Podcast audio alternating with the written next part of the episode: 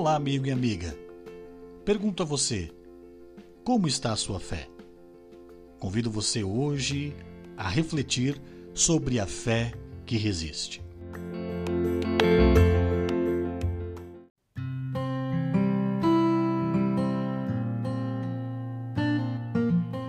Em Marcos capítulo 2, versículo 4, parte B do versículo diz: Então fizeram um buraco no telhado da casa, em cima do lugar onde Jesus estava, e pela abertura desceram o doente deitado na sua cama.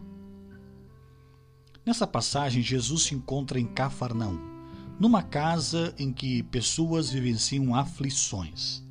E ali Jesus partilha de alegria, comunhão, amor, fé, esperança e perdão, assim como acontece em nossa própria casa quando Jesus entra ali.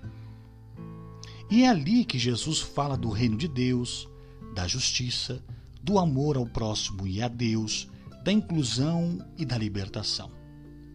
Uma multidão com suas próprias pernas busca por Jesus. As pessoas querem ajuda. O paralítico não consegue acesso à casa. Então surgem os amigos do paralítico. Movidos pela fé, eles o levam até Jesus. Pela fé, encontram solução para o amigo. Jesus cura muito mais do que um paralítico naquele momento em que está registrado na história. Ele também quer curar a nossa fé, tantas vezes falha, fraca e desacreditada. Já faz algum tempo que ocorreu o rompimento da barragem em Brumadinho, Minas Gerais, que soterrou inúmeras vidas e histórias. E também faz algum tempo que aconteceu o incêndio que tirou a vida dos meninos sonhadores do Flamengo no Rio de Janeiro. Em meio a tanto descaso com a vida do ser humano, nossa fé não desiste, mas resiste porque nós confiamos plenamente no Deus da vida e do amor.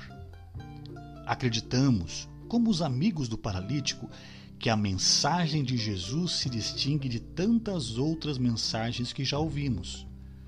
Por isso, tanto aquele pobre paralítico como nós também temos que ouvi-la para não desistir, mas para resistir diante das dificuldades. Então fica hoje este convite.